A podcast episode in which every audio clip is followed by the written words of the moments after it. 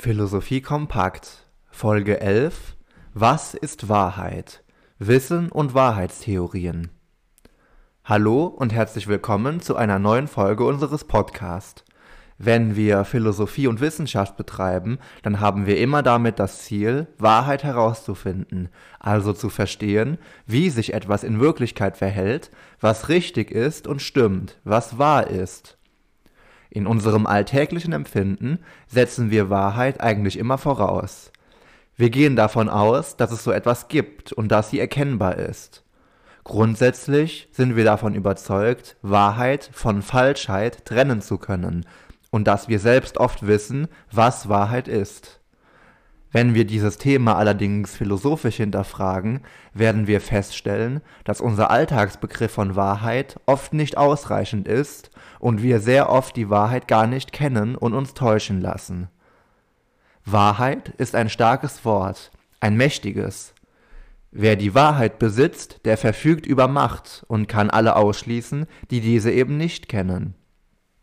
Zunutze gemacht wird sich dies vor allem von Populisten, die die Kenntnis einer tiefen Wahrheit für sich beanspruchen, aber diese doch eigentlich verfehlen und uns nur noch, noch weiter täuschen und manipulieren wollen. Man denke etwa an den Wahlslogan Mut zur Wahrheit einer Partei, deren Namen ich nicht nennen möchte, da sie durch diesen Slogan bereits hinreichend gekennzeichnet ist und in ihrem Programm ganz sicher nicht die Wahrheit trifft. Das Phänomen ist tatsächlich uralt. Im alten Griechenland gaben sich die Sophisten wie etwa Protagoras als Lehrer der Wahrheit aus. Dabei waren sie nichts anderes als das, was wir heute als Populisten bezeichnen würden. Bestenfalls rhetorisch gut, aber inhaltlich nur an der Oberfläche überzeugend. Sokrates und Platon waren es, die sich vor allem der Sophisten annahmen und entschieden, gegen diese Relativisten vorzugehen es war nämlich schon immer die Philosophie, die sich mehr als jede andere Disziplin vor allem mit dem Begriff der Wahrheit auseinandergesetzt hat. Was ist Wahrheit? Gibt es sie? Und wenn ja, ist sie überhaupt für uns erkennbar? Auch heute gibt es noch Relativisten und Konstruktivisten, die annehmen, dass es so etwas wie Wahrheit eigentlich gar nicht gibt, sondern dass das, was wir Wahrheit nennen, auf gesellschaftlichen Konventionen beruht, die aber völlig willkürlich sind. Nietzsche hat das etwa behauptet. Auch der zeitgenössische Materialist Richard Rorty tendiert in diese wahrheitskonstruktivistische Richtung. Das sind allerdings eher die Ausnahmen. Natürlich haben wir alle eine grobe Idee davon, was Wahrheit ist, dass es nicht egal ist, woran wir glauben oder was der Fall ist. Es gibt einfach ein starkes Alltagsbewusstsein. Wir wollen dem heute philosophisch auf den Grund gehen und Strömungen wie den Konstruktivismus in diesem Zusammenhang nicht beachten. Vielmehr wird uns interessieren, wie Wahrheit mit Wissen zusammenhängt. Es liegt hierbei offensichtlich ein enger Zusammenhang vor, denn ich kann nur wissen, was auch wahr ist. Wenn man etwa sagt, Person X weiß, dass Berlin die Hauptstadt von Deutschland ist, dann ist das Verb weiß nur dann richtig verwendet, wenn die Aussage auch stimmt, wenn es also wahr ist, dass Berlin die Hauptstadt von Deutschland ist. Person X weiß, dass München die Hauptstadt von Deutschland ist, ist ein Satz, der nicht sinnvoll ist, weil die Aussage ja nicht stimmt. Man könnte höchstens sagen, Person X glaubt zu wissen, dass München die Hauptstadt von Deutschland ist. Dann hat die Person eben eine falsche Überzeugung dann wäre es zwar wahr, dass sie diesen Irrtum annimmt, die Aussage an sich wäre aber nicht wahr. Wir können in diesem Fall also nicht mehr vom Wissen sprechen, denn Wissen kann man eben nur das, was auch wahr ist. Generell muss man streng unterscheiden zwischen Meinen, Glauben und Wissen, eine Unterscheidung, die Immanuel Kant vorgenommen hat. Meinen ist bloßes Raten, etwas, das weder subjektiv noch objektiv zureichend ist. Glauben ist dagegen subjektiv zureichend, weil ich ja an etwas glauben kann, aber nicht objektiv, da es sich ja nicht unbedingt so verhalten muss, wie ich glaube, dass es ist. Wissen dagegen ist die höchste Stufe der Erkenntnis, denn diese ist subjektiv und auch objektiv zureichend, Ich bin also von etwas objektiv Wahrem überzeugt, wenn ich etwas weiß. Aussagen, die wahrheitsfähig sind, nennt man Propositionen, wie etwa der Satz Berlin ist die Hauptstadt von Deutschland. Dieser Satz kann wahr oder falsch sein, in dem Fall ist er wahr. Wenn ich aber nur sage Berlin, dann hat dies keinen propositionalen Gehalt, kann also nicht wahr oder falsch sein, denn ich sage ja gar nicht aus, was genau mit Berlin sein soll. Die klassische Logik geht davon aus, dass es nur zwei Wahrheitswerte gibt, nämlich wahr und falsch und nichts anderes. Das ist heutzutage durchaus umstritten. Strömungen wie der Dialetheismus gehen etwa davon aus, dass es mehr gibt als bloß die beiden und dass etwa auch Widersprüche wahr sein können. Das führt uns allerdings an dieser Stelle zu weit. Wir bleiben in der klassischen Logik. Auch Ludwig Wittgenstein hat sich allerdings noch im logisch-klassischen Sinne zu Widersprüchen geäußert. Er nannte diese Kontradiktionen, Sätze, die notwendig falsch sein müssen, wie etwa die Aussage es regnet, aber es regnet nicht, also ein eindeutiger Widerspruch, der nicht wahr sein kann.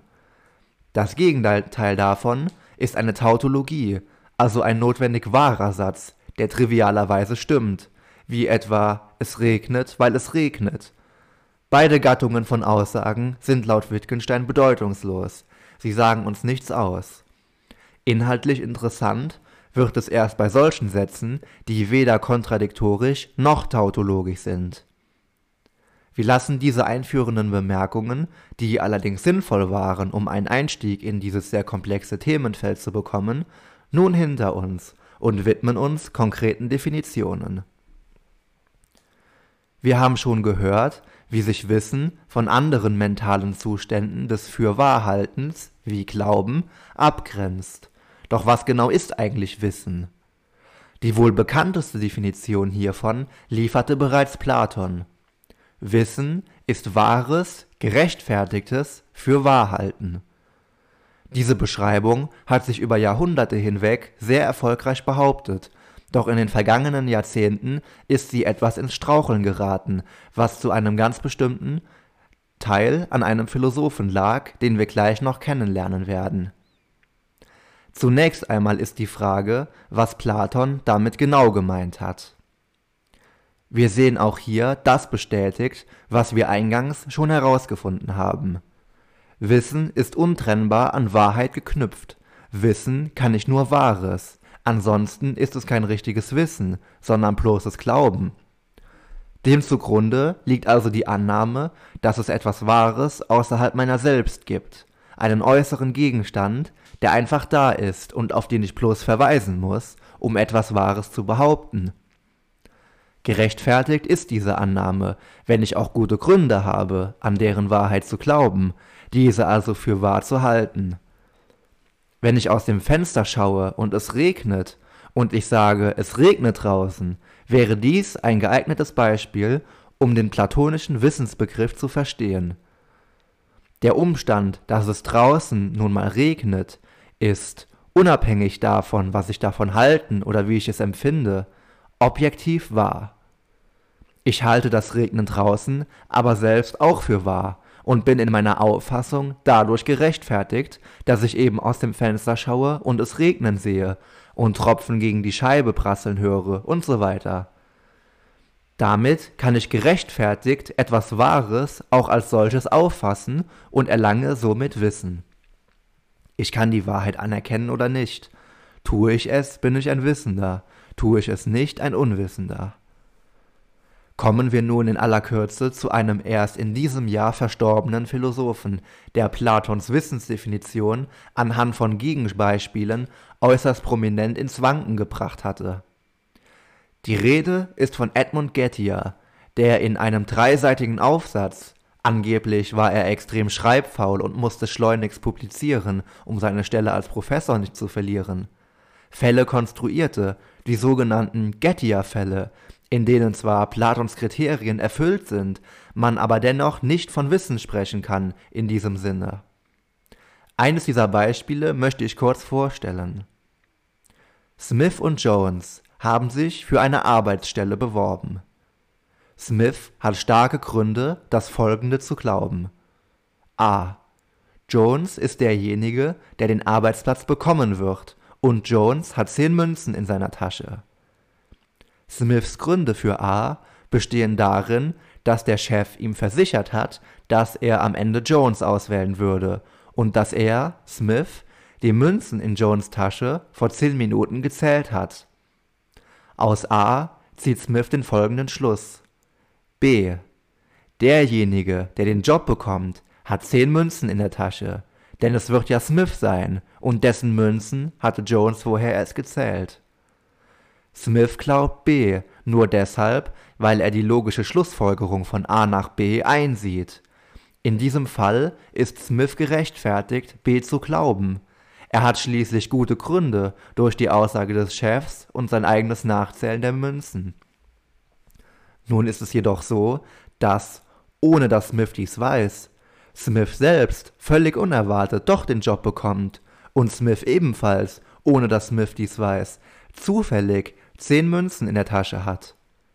B ist daher wahr, also dass derjenige, der den Job bekommt, zehn Münzen dabei hat, obwohl A, woraus Smith B gefolgert hat, falsch ist, denn den Job hat ja nicht Jones bekommen, der ebenfalls zehn Münzen hatte, sondern eben doch Smith. In diesem Beispiel gilt daher erstens, Smith glaubt, dass B. Zweitens, B ist wahr.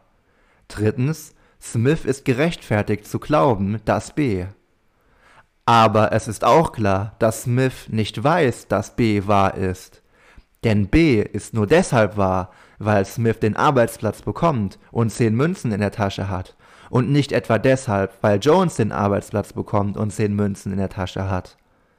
Smith gründet seine Meinung, dass B auf das Nachzählen der Münzen in Jones Tasche und darauf, dass er fälschlicherweise annimmt, dass Jones den Job bekommen würde.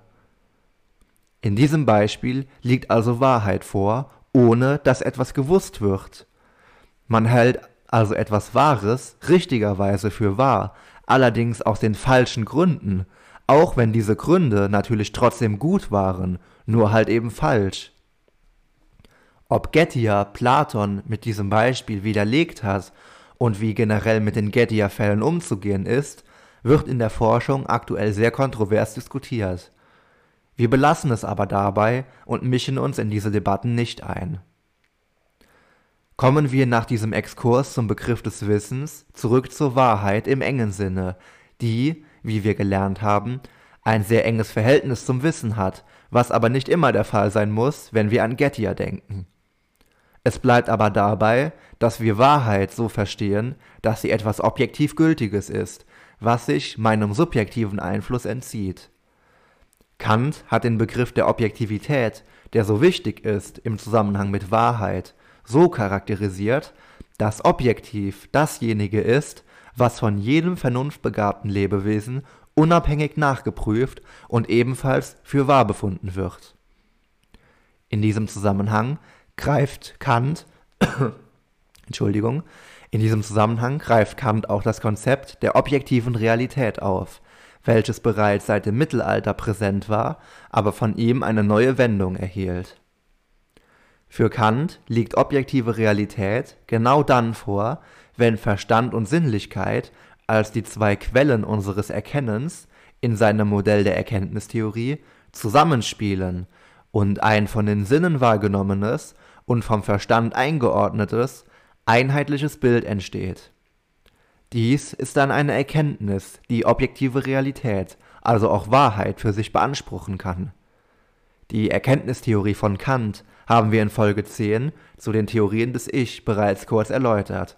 Für ein besseres Verständnis verweise ich auf diese Folge. Subjektiv dagegen ist nur von mir selbst nachprüfbar, wenn es mich selbst betrifft, und nicht von anderen und hat somit auch keinen übergreifenden Wahrheitsanspruch. Daran ist erkennbar, dass es durchaus auch verschiedene Stufen von Wahrheit gibt und von ihrer jeweiligen Sicherheit.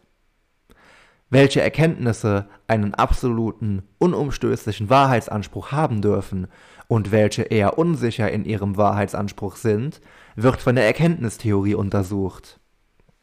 David Hume zum Beispiel teilt Wissensansprüche in zwei Kategorien ein, die beide über verschiedene Grade an Sicherheit verfügen. Einmal die Beziehungen zwischen Ideen und auf der anderen Seite die Tatsachen. Bei den Beziehungen zwischen Ideen handelt es sich um a priori Erkenntnisse, also solche, die ohne Hinzunahme von Erfahrung auf bloßem Denken beruhen. In diese Kategorie fallen sogenannte Vernunftwahrheiten wie Aussagen der Mathematik, die um abstrakte Ideen und Theoreme kreisen und deren Beziehungen untereinander untersuchen, wie sich also verschiedene Zahlen zueinander verhalten oder dergleichen. Erkenntnisse von dieser Art sind absolut, also unumstößlich wahr. Weniger gesichert sind dagegen Aussagen über die Welt, die a posteriori erfolgen, also auf Erfahrungen beruhen. In diese Kategorie der sogenannten Tatsachen fallen zum Beispiel alle Erkenntnisse der empirischen Naturwissenschaften. Diese können mehr oder weniger evident sein, ihr Anspruch auf Allgemeingültigkeit und unumstößliche Wahrheit ist allerdings stets fragil. Dies resultiert in dem von Hume begründeten sogenannten Induktionsproblem, welches in Folge 5 zur Wissenschaftlichkeit bereits behandelt wurde und an dieser Stelle daher nicht mehr vertieft wird wir haben nun schon einiges zum Wesen von Wahrheit, ihren Erscheinungsformen und auch ihrer semantischen Nähe zu ähnlichen Begriffen wie Objektivität gelernt. Was uns an dieser Stelle aber noch fehlt, ist tatsächlich eine ganz konkrete Definition von Wahrheit. Wir müssen uns schließlich darüber im Klaren sein, wovon wir überhaupt genau sprechen, bevor wir beurteilen können, was denn nun im Einzelfall auf Wahrheit zutrifft und was nicht. Auf diesen letzten großen Schritt haben wir uns nun ausgiebig vorbereitet und darauf hingearbeitet. In der Philosophiegeschichte gibt es sehr viele verschiedene sogenannte Wahrheitstheorien, wie die Konsenstheorie, die eher konstruktivistisch einzustufen ist und davon ausgeht, dass sich Wahrheit erst in einem Diskurs konstituiert und das, was in einem Konsens erarbeitet wird, als Wahrheit gelten kann oder aber die pragmatische Wahrheitstheorie, der zufolge wahr ist, was nützt und Wahrheit als Variante des Gut- oder Nützlichseins interpretiert wird. Diese Ansätze haben sich allerdings wissenschaftlich nicht bewährt, ganz im Gegensatz zu der Korrespondenztheorie oder auch Adäquationstheorie der Wahrheit, die von Thomas von Aquin aufgestellt wurde. Diese möchte ich euch vorstellen in seinem Werk schreibt Thomas den berühmten Satz Veritas est adequatio rei et intellectus, auf Deutsch ungefähr Wahrheit ist die Angleichung der Dinge mit dem Verstand. Doch was genau wird hier eigentlich angeglichen?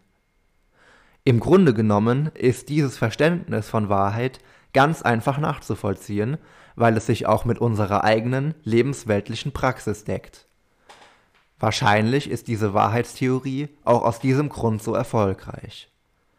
Die Dinge sind recht unspezifisch, alle äußeren oder vielleicht auch inneren Gegenstände, alle Zustände, alles, was sinnlich wahrnehmbar ist, alles, was erscheint und so weiter. Der Verstand ist in diesem Erkenntnisprozess die eigene Leistung des einzelnen Menschen, sein Erkennen also, denn es ist der Verstand, der die Dinge, die durch die Sinne wahrgenommen werden, erkennt einordnet, begreift und so weiter. Wenn sich die Dinge mit dem Verstand angleichen, liegt also eine Art von Identität vor. Die beiden Instanzen sind gleich, völlig aneinander, deckungsgleich angepasst. Einfach gesagt, Wahrheit liegt genau dann vor, wenn dein Verstand die Dinge so erkennt, wie sie eben sind. Ich sehe ein Haus als Ding, und mein Verstand ordnet dies auch genauso als Haus ein und nicht etwa als Wald oder etwas auch immer. Thomas von Aquin und andere Scholastiker führen weiter aus, dass das, was ist, immer wahr sein muss. Im Mittelalter gab es in der Philosophie die transzendentale Wende der Metaphysik. Im Zuge dieser Entwicklung wurde sich fortan gefragt, was das Ersterkannte der Vernunft ist. Als Antwort einigte man sich darauf, dass es ganz allgemein das Seiende ist. Denn völlig egal, was man im spezifischen Einzelfall erkennt, mit Hilfe des Verstandes, eine blaue Wand, ein roter Apfel, ein weißer ICE, Allen diesen völlig verschiedenen Dingen ist gemeinsam, dass es sich bei ihnen ganz allgemein um Seiendes handelt. Der Apfel oder der Zug müssen schließlich sein, da sein, ansonsten könnte ich sie ja nicht erkennen. Und alles, was da ist, muss somit auch wahr sein, denn es ist ja eben wahr, dass es da ist und dass es von mir erkannt werden kann, sonst wäre es ja nicht wahr. Da bekommt der jugendsprachliche Ausdruck ist so direkt eine neue Bedeutung. Was ist, ist auch gleichzeitig notwendig wahr. Alles, was nicht ist, nicht existiert, ist auch nicht wahr. Eigentlich ziemlich einfach zu verstehen und sehr intuitiv plausibel, wie ich finde. Das Seiende ist somit Wahres, eines, denn man erkennt es ja als ein einziges zusammenhängendes Ding und nicht fragmentiert, und auch Gutes, verum unum bonum, wie die Scholastiker es nannten.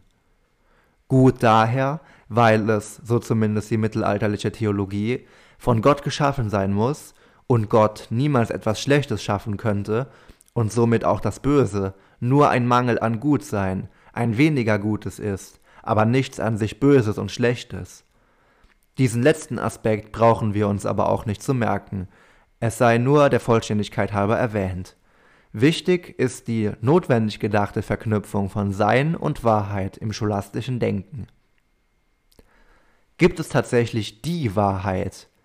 Die eine Wahrheit, wie es manche mittelalterliche Theologen wie Johannes Don Scotus mit seiner Univozitätslehre postulieren? Oder kann es auch mehrere Wahrheiten geben, die alle gleichberechtigt nebeneinander stehen, wie es beispielsweise Aristoteles, der Wissenschaftspluralist, in Abgrenzung von Platon, dem Einheitswissenschaftler, bemerkte? Für heute möchte ich noch einen allerletzten Philosophen vorstellen, der sich mit dieser Frage beschäftigt hat und zwei verschiedene Arten von Wahrheit kategorisiert hat, nämlich Saul Kripke, ein noch lebender Amerikaner. Wichtig zu wissen ist, dass er Modallogiker ist. Die Modallogik ist eine Disziplin, die sich mit Modalitäten, also Wahrscheinlichkeiten, auseinandersetzt. In diesem Zusammenhang wurde die Theorie von möglichen Welten begründet, von der Leibniz ein berühmter Vertreter war. Kripke unterscheidet zwischen notwendigen und kontingenten Wahrheiten. Notwendig ist hierbei definiert als in allen möglichen Welten wahr. Kontingent dagegen bedeutet, dass es in unserer faktischen Welt wahr ist, dass es sich hierbei aber nicht um eine Tatsache handelt, die immer und überall wahr sein muss. Nehmen wir ein Beispiel zur Verdeutlichung. Dass ich mich gerade in Deutschland aufhalte, ist wahr, weil es de facto so ist.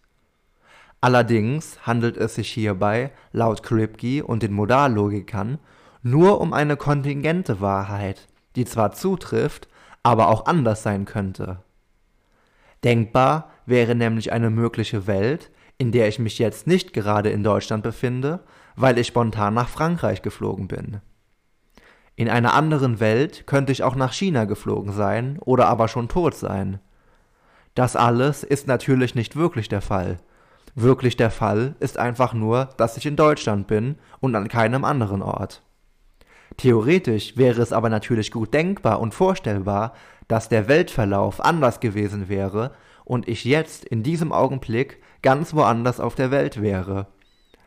Die Theorie der möglichen Welten hat also aufgedeckt, dass bloß eine kontingente Wahrheit vorliegt. Was allerdings eine notwendige Wahrheit ist, ist etwa die Gültigkeit von gewissen Naturgesetzen wie der Schwerkraft. Es wäre keine mögliche Welt denkbar, in der es keine Schwerkraft gäbe, zumindest nicht in unserer Welt, um es nicht zu kompliziert zu machen. Während es möglich wäre, dass ich gerade nicht in Deutschland, sondern in China wäre, so wäre es doch nicht möglich, dass keine Schwerkraft mehr vorherrschte. Völlig egal, ob ich in einer möglichen Welt gerade in China, den USA oder Pakistan wäre, die Schwerkraft würde sowieso überall herrschen, in allen Ländern, in allen potenziell denkbaren Szenarien. Die Aussage, es gibt Schwerkraft, ist also eine notwendige Wahrheit, da sie in allen möglichen Welten wahr ist und keine Welt denkbar wäre, in der dies nicht der Fall wäre. Damit wären wir am Ende einer sehr aufwendigen und schweren Folge angelangt. Zum Thema Wahrheit gäbe es noch unendlich viel mehr zu erzählen. Wir können schließlich gar nicht anders, als uns auf sie zu verlassen und über sie zu reden.